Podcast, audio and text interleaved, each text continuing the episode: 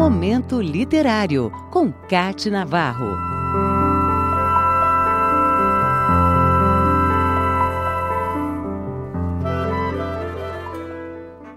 Vamos lembrar neste momento literário do poema O Menino Azul, que é um livro de Cecília Meirelles. A poeta, nascida em 1901 e que organizou a primeira biblioteca infantil do país no Rio de Janeiro, é um dos maiores nomes da nossa literatura, com sua simplicidade e, ao mesmo tempo, conteúdo forte e repleto de símbolos.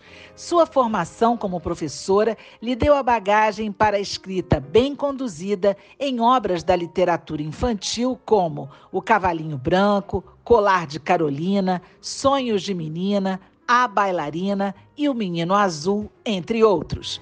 No caso de O Menino Azul, Cecília Meirelles resgata o mundo lúdico da criança e encanta com a maneira como cria o poema e retrata situações adversas que, infelizmente, fazem parte do cotidiano das crianças ainda hoje, como o analfabetismo e o trabalho infantil.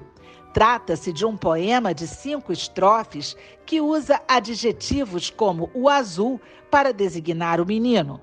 A cor remete ao céu, ao mar e ao infinito da imaginação da criança.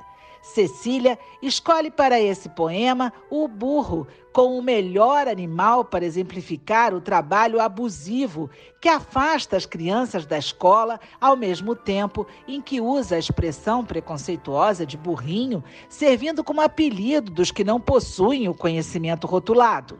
A poeta vai ainda no decorrer do poema traçando um paralelo com a necessidade de encontrar uma solução para o analfabetismo e o trabalho infantil que ameaçam a infância da criança. O menino não tem um nome, porque ele pode ser qualquer menino ou menina que se encontram nesta situação. Vamos ao poema do livro que toca crianças e adultos por décadas pela sensibilidade e clareza com que traduz os problemas que marcam a vida das crianças sem oportunidades. O menino azul.